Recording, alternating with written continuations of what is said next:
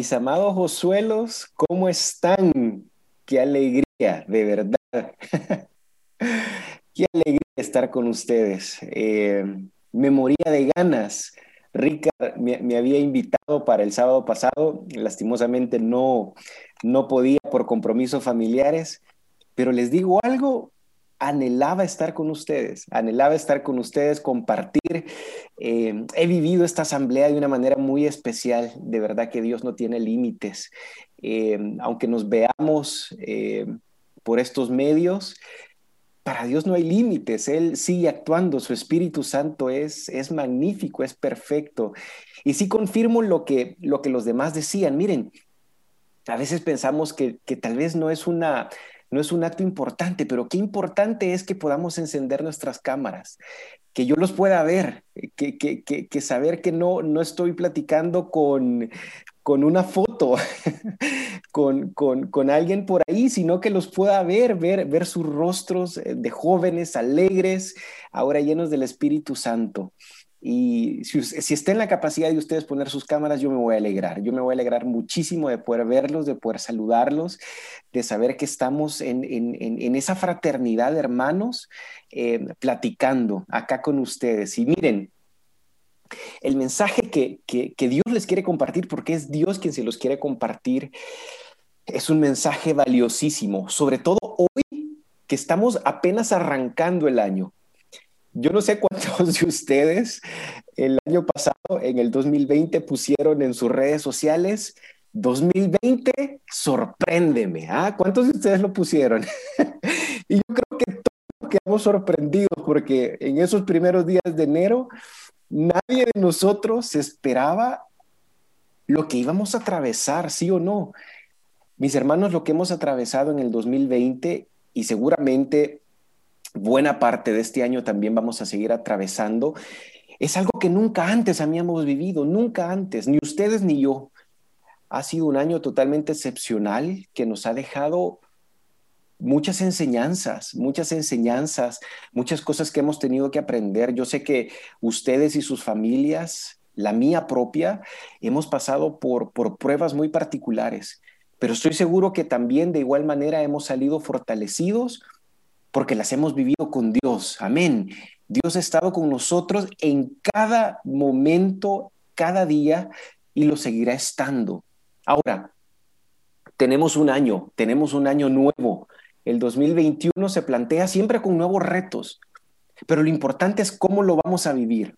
Mis amados Josuelos, ¿cómo lo van a vivir? ¿Cómo van a afrontar y a enfrentar cada una de las cosas que que se les vengan. ¿Cómo van a salir al final de este año? Si Dios nos da vida y nos permite llegar al 31 de diciembre del 2021, ¿qué vamos a poder decir? ¿Cómo lo vivimos? ¿Como un año cualquiera? ¿Como un año más? ¿Como un año que tal vez no tuvo la importancia, que no fue tan significativo? ¿Cómo fue tu 2020? Hoy que inicias este nuevo año, hoy 9 de enero, ¿cómo fue tu 2020? A pesar de todo lo que nos tocó vivir, del encierro que, que muchos de nosotros todavía seguimos teniendo, pero fue un año importante, un año de cambios, un año de crecimiento, un año en el que tú marcaste la diferencia, o fue un año como, mm, pues ni bueno ni malo, por ahí algunas cosas buenas, altos, bajos. No, mis hermanos, de lo que hoy vamos a hablar es que les va a cambiar la vida, es que les va a cambiar completamente su vida como me la ha cambiado a mí, porque Dios quiere que a partir de hoy, 9 de enero, mis amados Josuelos, cada una de las cosas que ustedes hagan marquen la diferencia y dejen una huella que esa huella no se va a borrar. Ahora, quiero contarles brevemente una historia antes de arrancar con esta plática tan bonita. Y fíjense que esta es la historia, mis amados Josuelos, de un sabio maestro, un sabio maestro que quería enseñarle una valiosa lección a uno de sus más jóvenes estudiantes. ¿Saben qué? Deseaba enseñarles la razón por la cual muchas de las personas terminan atadas a una vida de conformismo y mediocridad. Son palabras duras, pero bueno, hoy vamos a descubrir eso. Eso era lo que él quería enseñarle. Entonces, el maestro lo que le dijo a este su estudiante es que fueran a buscar el poblado más pobre, más pobre de toda la región. Y después de mucho, mucho caminar, los dos hombres llegaron a la parte más alejada de un pequeño caserío que, fíjense, se encontraba en medio de un terreno baldío. Y ahí se detuvieron. Yo quiero que ustedes usen su imaginación. A ver, usen su imaginación. Ustedes son ese jovencito que acompaña al sabio maestro y se detuvieron frente a la casa, a la casita más triste y abandonada que habían visto hasta ese momento. Esa casita parecía a punto de derrumbarse. Las paredes se mantenían de pie como de milagro. El techo estaba en mal estado. Dejaba pasar el agua por todos lados. La basura, los desperdicios se acumulaban alrededor de toda la casa, dándole un aspecto todavía más decadente. El dueño de esa casita, al ver la presencia de los dos hombres afuera de su casa, salió a su encuentro. Y el sabio maestro le pidió de favor si ambos podían pasar la noche en su casa. El dueño accedió, por lo que los dos viajeros pasaron la noche en aquel lugar. Mis amados Josuelos, la indigencia que reinaba en esa casita era sorprendente. Por más que miraban a un lado, a otro, no parecía existir por cualquier lado algún objeto de valor. Era como que sus habitantes se hubieran resignado a su suerte y hubieran dejado que la pobreza se adueñara de sus vidas. Sin embargo, fíjense bien, para sorpresa de aquel joven, se dio cuenta que aquella familia contaba con una posesión, una posesión inesperada. ¿Saben qué? Eran dueños de una vaquita. Sí, eran dueños de una vaquita. Aquel animal no era la gran cosa. Yo me lo imagino sequito, raquítico, así como inclinque, pero parecía que la vida de toda aquella familia giraba alrededor de ese animalito, de esa vaca. ¿En qué? En darle de comer, en asegurarse que había bebido suficiente agua, mantenerla atada, en poder ordeñarla, en fin. La vaca jugaba un papel importante en la vida de sus dueños. A pesar que la escasa, poquita leche que producía a puras penas les alcanzaba para sobrevivir. Sin embargo, parecía que esta vaca servía para un propósito mucho mayor. Imagínense ustedes, en este lugar en donde el infortunio y la escasez eran tan marcados, tal posesión, Josuelos, tal posesión, esa vaquita era lo único, imagínense, era lo único que los separaba de la miseria total les hacía sentir que eran dueños de algo y ese sentimiento los había llevado a conformarse con lo poco que tenían. Cuenta la historia que al día siguiente, muy temprano, y sin despertar a nadie, los dos viajeros se dispusieron a seguir con su camino. Pero sucedió, mis hermanos, algo completamente inimaginable.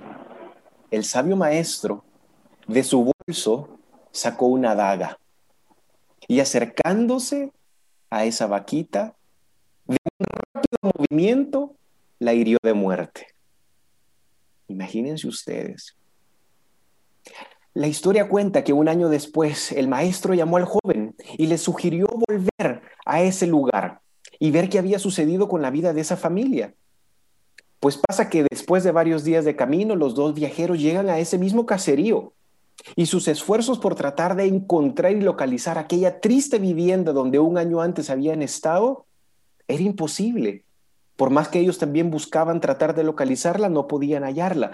El lugar parecía ser el mismo, pero donde un año antes se encontraba aquella triste vivienda, ahora se levantaba una nueva que parece que había sido construida recientemente. Y para sorpresa de aquel joven, del interior de la casa salió el mismo hombre que un año antes les había dado posada. Pero su aspecto era totalmente distinto, su aspecto era diferente, sus ojos brillaban, vestía ropas limpias y con una gran sonrisa en su rostro les dejaba ver que algo importante había ocurrido en la vida de estas personas. El joven, admirado, le preguntó qué había sucedido para que su vida cambiara de tal manera. Este hombre, ignorante del papel que estos dos personajes habían tenido en la muerte de su vaca, los invitó nuevamente a su vivienda y les relató los pormenores de aquella historia que había cambiado su vida y la vida de la familia. Les contó de la muerte de su vaquita y cómo por mucho tiempo la leche que esa vaquita producía había sido su única fuente de sustento. Les contó cómo en aquel momento de necesidad lo había llevado a limpiar toda la basura que se acumulaba en la parte de atrás de su casa, en el patio, para comenzar a sembrar por lo menos algunas pequeñas semillas que les proporcionaran algo de comer. Este hombre sabía que a menos que hiciera algo rápidamente, su vida y la vida de su familia estaría completamente en peligro. Necesitaba encontrar y buscar otras, otras fuentes de alimento y no había tiempo que perder. Y al poco tiempo se dio cuenta de algo. Se dio cuenta que aquella improvisada granjita les daba de comer a ellos, le daba lo que necesitaban. Así que decidió comenzar a vender lo que le sobraba a sus vecinos y con las ganancias que tenían compraba más semillas hasta que a los pocos meses tuvo suficiente para ellos mismos, para sus vecinos e incluso para vender el sobrante en el mercado del pueblo. Y mis hermanos, Josuelos, de repente sucedió. Por primera vez en sus vidas tuvieron los ingresos necesarios para cambiar su estilo de vida. Al poco tiempo tomó la decisión de derrumbar aquella triste vivienda en la que vivían y construir esa nueva casa en la que se encontraban. Y así, poco a poco, se dieron cuenta que ese año les había traído logros que jamás ellos pudieran llegado a imaginar. Fíjense, era como que si la trágica muerte de su vaca les hubiera abierto las puertas a una nueva vida. Mis hermanos, mis amados Josuelos, la enseñanza, la plática de esta tarde se llama Un camino a la excelencia. Y es ese camino que todos nosotros vamos a tener que recorrer.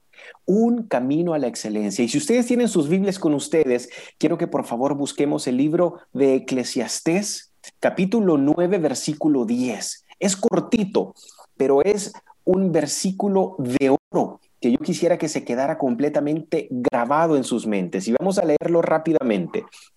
Dice, y todo lo que esté en tus manos hacer, hazlo con todo empeño. A ver, lo leemos de nuevo. Y todo, la palabra es clara, la palabra no dice, y algunas cosas, tal vez solo esto o tal vez lo otro, no. Y todo lo que esté en tus manos hacer, hazlo con todo empeño. ¿Saben qué? La primera pregunta que nosotros nos deberíamos de hacer es si este versículo describe nuestra actitud hacia todo lo que nosotros hacemos.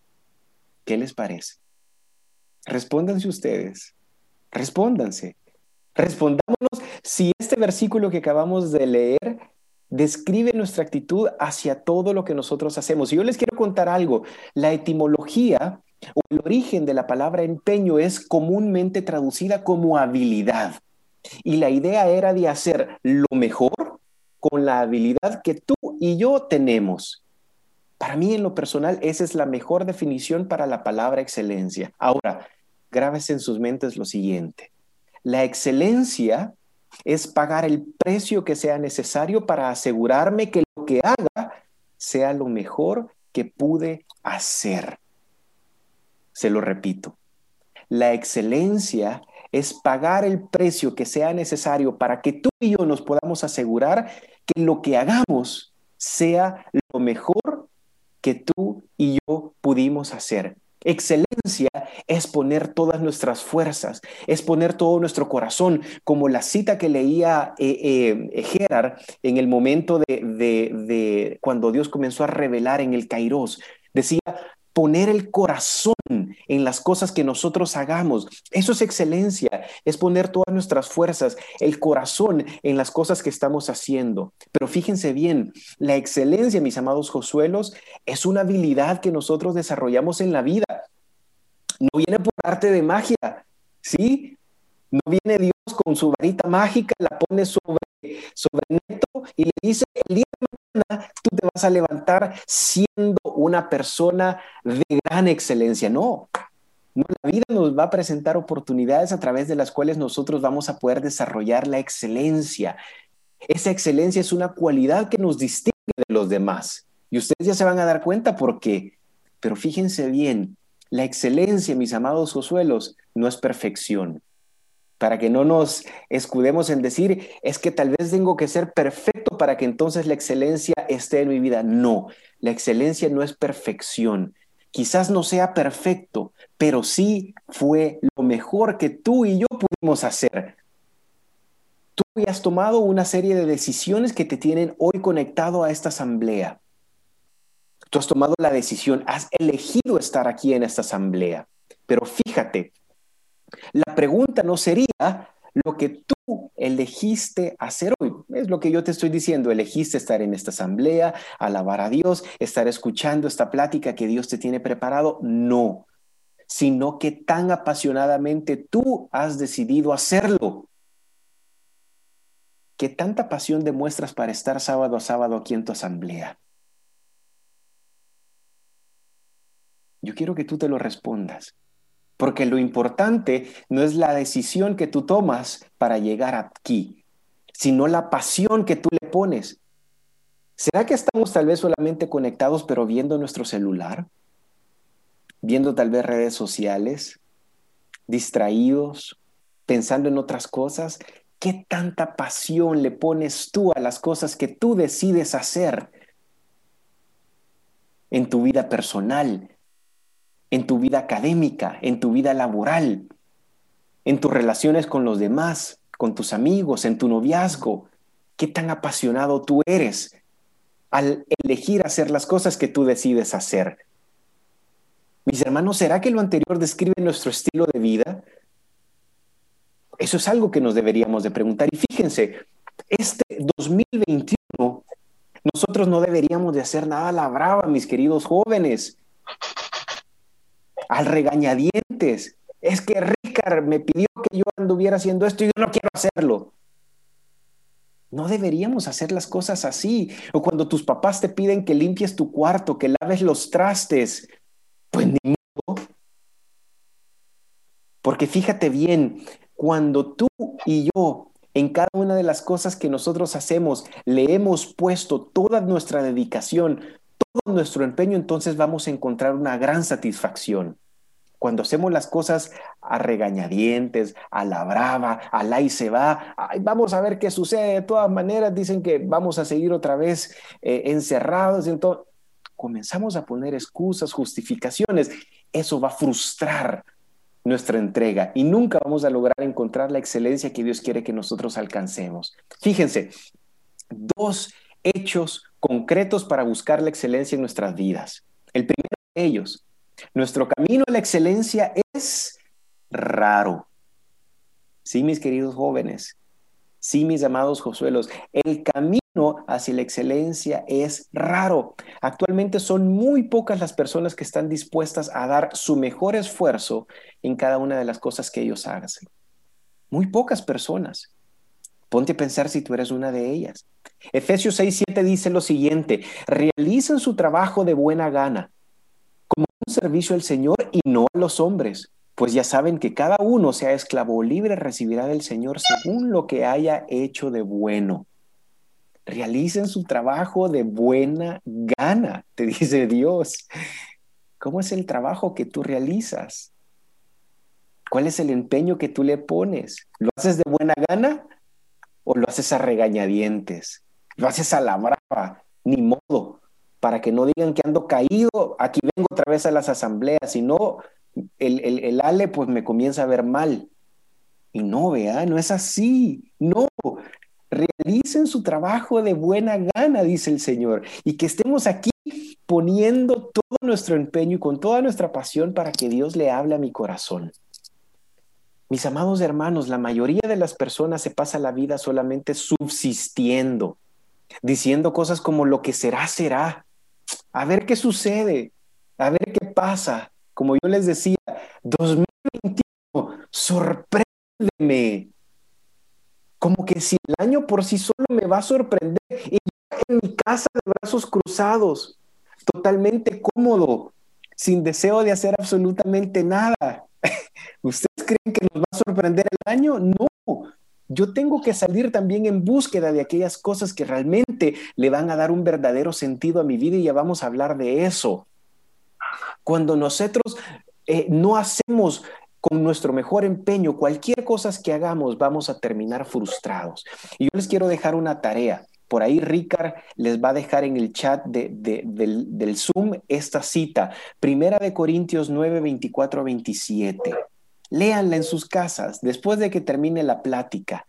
San Pablo nos habla y nos enseña sobre cómo prepararnos para la excelencia y cómo la podemos ir desarrollando a medida también vamos creciendo en santidad, vamos a creciendo en el Señor. Y nos dice que en un estadio son muchos los que corren, pero solo es uno aquel que se lleva el premio. Y nos invita San Pablo a que nosotros corramos para obtener ese premio nos enseña cómo prepararnos para correr la verdadera carrera, a prepararnos para obtener ese premio que Dios quiere que cada uno de nosotros tengamos.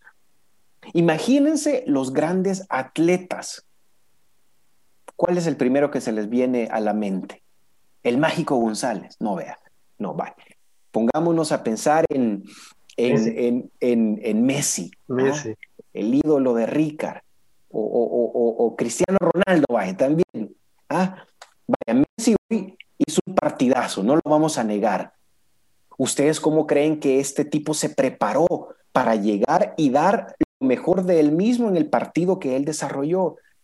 No, hombre, es que se quedó desvelado el día de ayer en la noche, se comió un combo del McDonald's a lo grande, le puso Mac patatas, porque él sabía que esa es la mejor manera para poder prepararse para un partido. No, estos tipos son atletas profesionales y lo que los distingue es una cualidad que se llama disciplina. Ellos saben que si quieren llegar a obtener ese premio y esa recompensa, tienen que poner de su parte en todas las áreas para que realmente se puedan mantener siendo atletas de alto nivel y dar el rendimiento que nosotros vemos que ellos dan. Pues eso también aplica para nosotros. Para desarrollar la excelencia en nuestras vidas se necesita algo importante que se llama disciplina. Fíjense mis hermanos, la mayoría de las personas no corren para ganar y solamente se contentan con flotar hasta el final. Al final dicen, pues tal vez lo logro, vea. Pero así como que tal vez lo pueda lograr, tal vez no. Tal vez me voy a cansar, tal vez me voy a doblar el rodillo, tal vez me voy a dar un calambre. Entonces, si me va a pasar eso, pero ni siquiera mejor lo intento. Y simplemente nos acomodamos a ver si realmente creemos que eso puede o no puede pasar. No, mis hermanos. Fíjense, en mis años mozos, hace un par de años atrás, a mí me encantaba jugar tenis. Tengo ya varios años de no jugar, pero hubo un tiempo en mi vida a donde a mí me, me, encantaba jugar tenis y me volví bueno jugando tenis. Me volví muy, muy bueno y logré tener un buen nivel. Pero ¿saben qué pasaba? Cuando yo jugaba con personas que yo de antemano sabía que realmente eran mucho mejores que yo, mi estrategia no era buena, porque yo no jugaba para ganar. ¿Saben qué? Yo jugaba para no perder. Y eso me hacía no poner todo mi potencial y no disfrutar ese momento. Mis hermanos, ¿cuántos de ustedes y yo también tenemos esa actitud hacia la vida? ¿Cuántos de nosotros no jugamos siempre para ganar, sino que simplemente ahí estamos viendo qué maniobra nosotros hacemos para no perder? Esa no es una actitud con la que tú vas a poder abrazar la excelencia. San Pablo nos dice que no solamente estaba avanzando con la vida con una actitud de vamos a ver qué sucede, vamos a ver qué pasa. No, San Pablo tenía un propósito, un propósito definido que lo tenía entre ceja y ceja.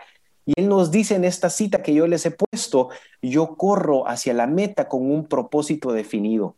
San Pablo tenía un propósito, tenía pasión en cada paso que él daba para alcanzar ese propósito.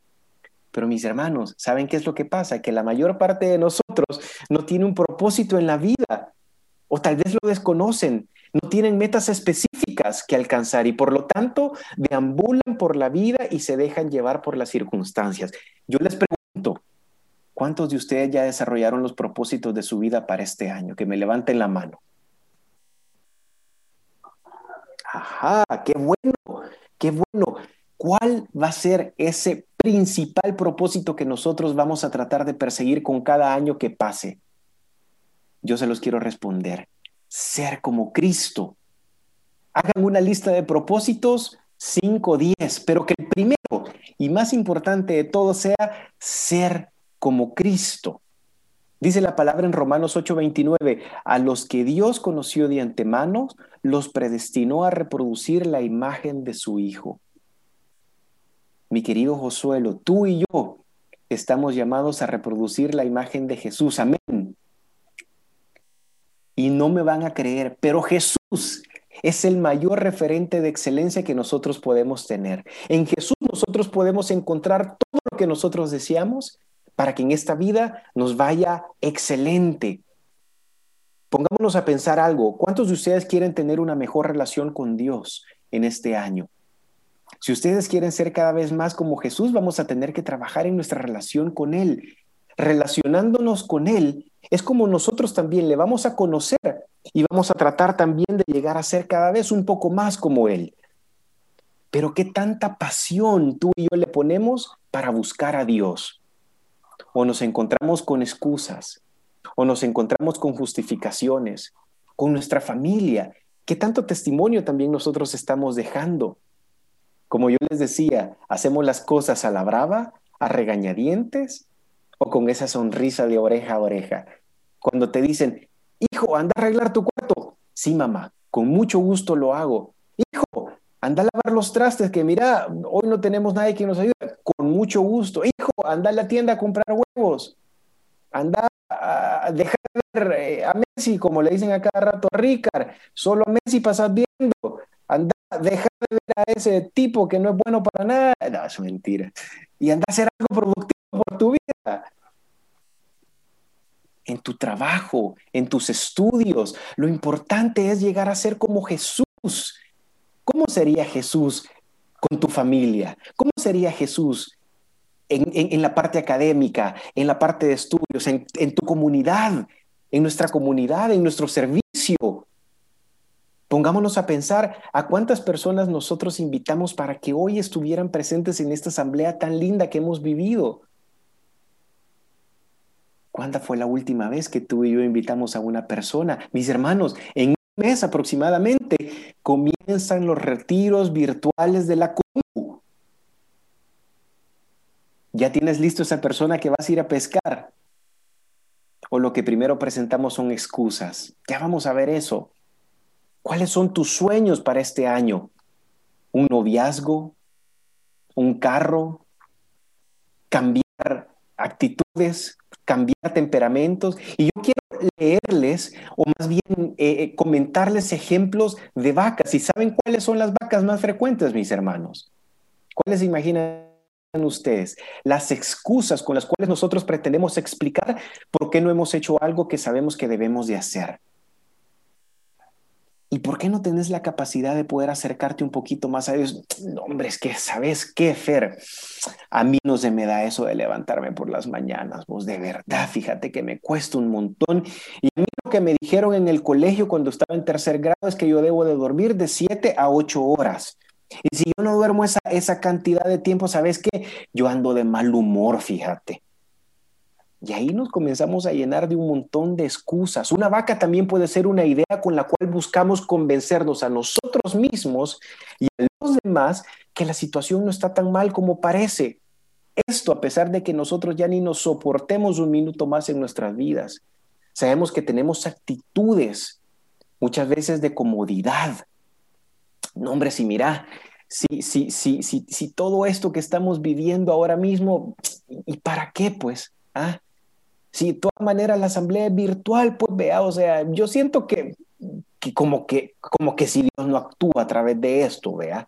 Yo siento que, que es como todo así bien, bien raro estar aquí frente a una computadora y nos comenzamos a llenar de ideas locas, vea, con la que pretendemos realmente convencernos que realmente esto, esto que Dios nos permite vivir, con lo que Dios realmente actúa de una misma manera, como en una asamblea presencial, es de bendición. Una vaca también puede ser un pensamiento irracional que nos paraliza y no nos deja actuar. De hecho, la inmensa mayoría de los temores son vacas. Fíjate, Rica, que, que me gusta aquella niña vos, pero yo siento que no me va a hacer caso. ¿ah? Siento que me va a batear. Entonces, ay, es que me, me, tiemblan las canillas cuando me le quiero acercar a platicar y, y, y no, no. Entonces ya te llenaste de una vaca, ya hay un temor en tu, en tu, en tu, en tu, en tu mente y ya pensás que realmente la niña no te va a hacer caso, te va a batear, no, no, no, no va a compartir los mismos ideales contigo, entonces mejor, ¿sabes qué? No hago nada, porque ya voy con una actitud derrotada. ¿Cuántos de nosotros tenemos el propósito en este año 2021 de tener un novio o una novia? Pues ¿saben qué? Comiencen a hacer algo para que eso cambie. ¿Sí? Comiencen a conocer a una persona, anímense. Mi esposita dice, anímate. Lo peor que te pueden decir es no. ¿Sí? ¿Sí? Lo peor que te pueden decir es no. Pero bueno, ya lo tenés ganado. Anímate y hacerlo. Solo si te atreves a hacerlo, entonces es cuando tú vas a darte cuenta si eso habrá valido la pena o no. Niñas, niños, anímense. En medio de ustedes estoy seguro que Dios tiene corazones hermosos, corazones valiosos, corazones que son un tesoro. Pero si ustedes no se animan a ir a buscarlos, no piensen que Dios de repente va a venir. Aquí, aquí, aquí está, mira. ¿ah? Yo, yo, yo te la traje a ti. Perdón, Ricardo, perdón que te estoy ocupando a ti, pero, pero bueno, yo eh, eh, eh, es el ejemplo. No, es que, no, es que, no, es que esto tenga que ver con Ricardo, puede ser Fran, puede ser Ale, puede ser cualquier otro, ¿sí? O cualquier otra, ¿vean? Pero, pero, pero no, tienen que hacer algo, tienen que salir al encuentro. ¿Saben qué? Las vacas eliminan tus oportunidades de mejora y estas oportunidades están siempre al lado tuyo. Pero el conformismo, muchas veces la mediocridad también no nos permiten que nosotros las podamos ver, que las podamos alcanzar. ¿Por qué no se llegan a cumplir las metas? ¿Por qué no se llegan a cumplir todo aquello por lo que yo busco y trabajo? Vamos a tratar de ser sinceros, porque somos haraganes, porque somos cómodos, porque nos gusta muchas veces más la holgazanería que el buscar la excelencia, que es dar todo lo mejor de mí, ponerle ganas, ponerle empeño, ponerle el corazón, ponerle pasión a cada una de las cosas que yo estoy haciendo. Entonces, si no lo hago así, me comienzo a llenar de conformismo, de mediocridad y entrar en una rutina de vida que no me va a permitir seguir adelante. Ustedes saben qué es lo que significa una meta. Una meta, mis hermanos, es un sueño con una fecha de vencimiento. Grábenselo en la mente. Una meta es un sueño con fecha de vencimiento. Pónganle fecha de vencimiento a sus metas. ¿Para cuándo yo voy a alcanzar esto de la mano con Dios? Pónganse. ¿Sí? Ricard dice que antes de que llegue el retiro de compromiso ya lo vamos a ver con novia. Yo creo que sí va a ser, ¿sí o no? Gloria a Dios. Es un sueño con una fecha de vencimiento y yo voy a hacer todo lo posible de la mano con Dios para que eso se dé. Porque esos son nuestros sueños, son nuestros anhelos. Y ustedes van a creer que acaso Dios no los conoce. Claro que Dios los conoce. Dios conoce sus sueños y los quiere acompañar, quiere estar con ustedes, pero quiere verlos también con una actitud diferente, no una actitud de conformismo, de mediocridad. Sino con una actitud diferente, con una actitud de verdadera excelencia en sus vidas. Entonces, uno, el camino hacia la excelencia es raro. Y dos, nuestro camino hacia la excelencia es requerido. Y hay tres razones por las cuales se requiere excelencia en nuestras vidas. Primero, porque Dios lo espera, mis hermanos. Dios espera excelencia de cada uno de nosotros. A Dios, escúchenme bien, Josuelos, no le gusta el conformismo ni la mediocridad. A Dios le gusta una vida marcada por excelencia. Dos, porque Dios es digno de nuestro mejor esfuerzo. Yo le quiero preguntar, Josuelos, ¿qué tipo de amor demuestra Dios para nosotros? ¿Un amor pequeñito o un amor inmenso? Un amor ágape, supremo, excelente, como dice la alabanza. ¿Y cómo es el amor de Dios? Grande, enorme. ¿Qué tipo de sacrificio hizo Dios por nosotros? El mejor sublime. Y el trabajo que yo realice y desempeñe en cada una de las áreas de mi vida debe de ser caracterizado por la excelencia. Pero ¿saben qué? La excelencia demanda de nosotros un esfuerzo extra, dar una milla más, correr la milla adicional. Y les voy a leer una encuesta que salió recientemente, el año pasado. ¿Sabían ustedes? Entrevistaron a, a una serie de trabajadores y el 70% de los trabajadores encuestados admiten que pueden ser más productivos. De hecho, el 45% de los trabajadores afirman que podrían ser el doble de productivos si así lo quisieran. ¿Y nosotros? ¿Será que podemos ser más productivos? ¿Será que podemos ser más eficientes? ¿Será que podemos ser más eficaces? ¿Será que nos podemos volcar de lleno a poder querer estar en una relación más profunda con Dios? Claro, lo único que necesitamos es desearlo y sobre todo ponerle pasión a cada una de esas cosas que nosotros también deseamos y anhelamos. El Papa Francisco nos dijo en la jornada de Cracovia 2016 lo siguiente, Jesús es el Señor del riesgo, del siempre más allá. Jesús, Josuelos, Jesús no es el Señor del confort, de la seguridad y de la comodidad. Para seguir a Jesús hay que tener una cuota extra de valentía híjole, pero ni mandado a decir el Papa, vea. Cuando yo escuché eso, yo sentí que recibía una cachetada espiritual por un lado, por el otro, porque estaba cómodo. Estábamos tal vez con mi esposa viviendo una vida cómoda espiritualmente en nuestra comunidad, dando lo que podíamos dar, pero no una vida marcada por la excelencia. Y tercero, porque todo lo que hacemos refleja a Cristo.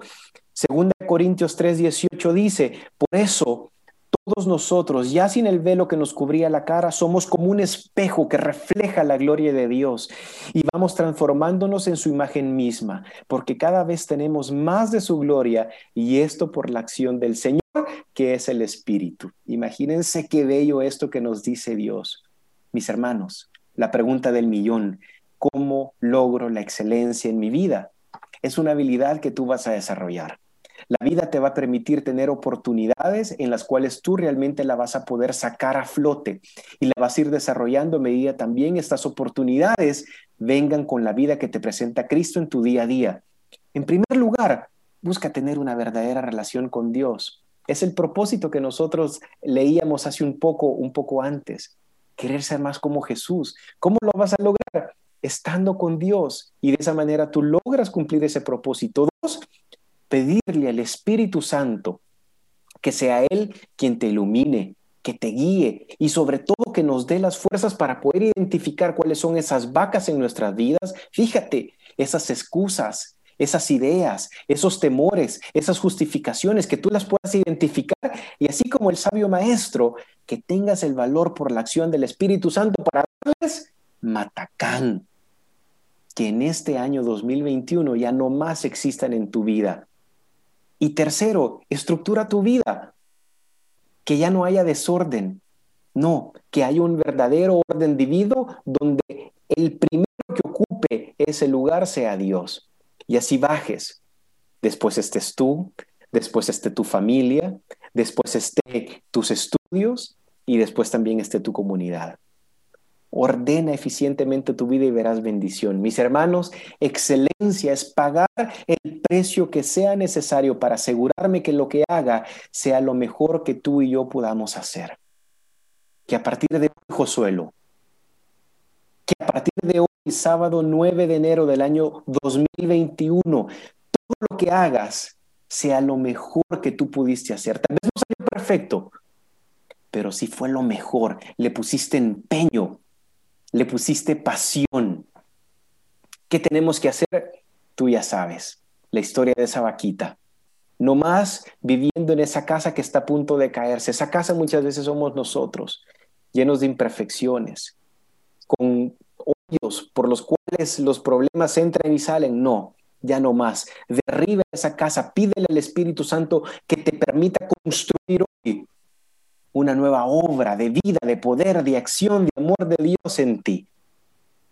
No te, no te limites a hacer las cosas que tú crees que puedes o no manejar. No, corre la mía extra. Atrévete a dar esa cuota realmente extra de ti para que las cosas pasen. Y así llena tu vida de excelencia, esa cualidad con la cual te vas a distinguir de los demás, que cuando te vean, así como decía la última cita que nosotros hemos leído, en ti se va a reflejar la gloria de Dios. Amén. Mis amados Josuelos, ¿están dispuestos a que este año sea la excelencia lo que marque y distinga sus vidas? Amén. Gloria a Dios. Vamos a orar. Por favor, cierren sus ojos. Mi amado Dios, te quiero dar las gracias, inmensas gracias por este momento tan divino que nos has permitido vivir. Gracias por cada uno de mis hermanos jóvenes, que me alegro tanto de verlos en este momento, de ver sus rostros, de ver que tú les has hablado, has tocado sus corazones. Estoy seguro, mi Dios, que este año tú quieres que todo sea completamente diferente. Tú quieres que todo sea completamente distinto. Quieres que nosotros abracemos el día a día pero con una actitud diferente, una actitud no más de conformismo y mediocridad. No, Señor. Hoy tú me has hablado de que tú quieres que yo tenga una vida en el cual el sello sea la excelencia. Y a partir de hoy, yo quiero que cada una de las cosas que yo emprenda, yo la haga con todo empeño. Que esa cita de Eclesiastés 9:10 esté presente en mí en todo lo que yo haga, contigo, en mi comunidad, con mi familia, en mi parte académica, en mis estudios, con todo, mi Dios, yo quiero poner mi mayor esfuerzo, dar todo de mí, tener una verdadera satisfacción que venga de tu Espíritu Santo. Espíritu Santo, ilumina nuestras vidas para que hoy nosotros podamos identificar cuáles son esas vacas, esas excusas, esas justificaciones, esas limitaciones, esos temores que no nos permiten avanzar, que no nos permiten desarrollarnos, que no nos permiten salir de esa zona de confort y con tu fuego, con tu poder, con tu motor Espíritu Santo, ayúdanos a salir adelante, a dejar esa vida atrás. Que tu resplandor, mi Dios, sea lo que nos cubra de excelencia, para que a partir de hoy mi vida cambie, mi vida sea diferente y pueda alcanzar esas metas, esos objetivos que yo tengo. Que a partir de hoy a cada una de esas metas yo les pongo una fecha de caducidad porque yo sé que de tu mano lo vamos a poder lograr. Que toda la gloria y la honra sea para ti, mi amado Jesús. Amén. Mis amados Josuelos, les mando un fuerte abrazo a la distancia. Me ha encantado estar con ustedes. Los amo muchísimo y no me aguanto el día de que realmente podamos volver a vernos presencialmente para darles el abrazo que a cada uno de ustedes les quiero dar. Que Dios me los bendiga.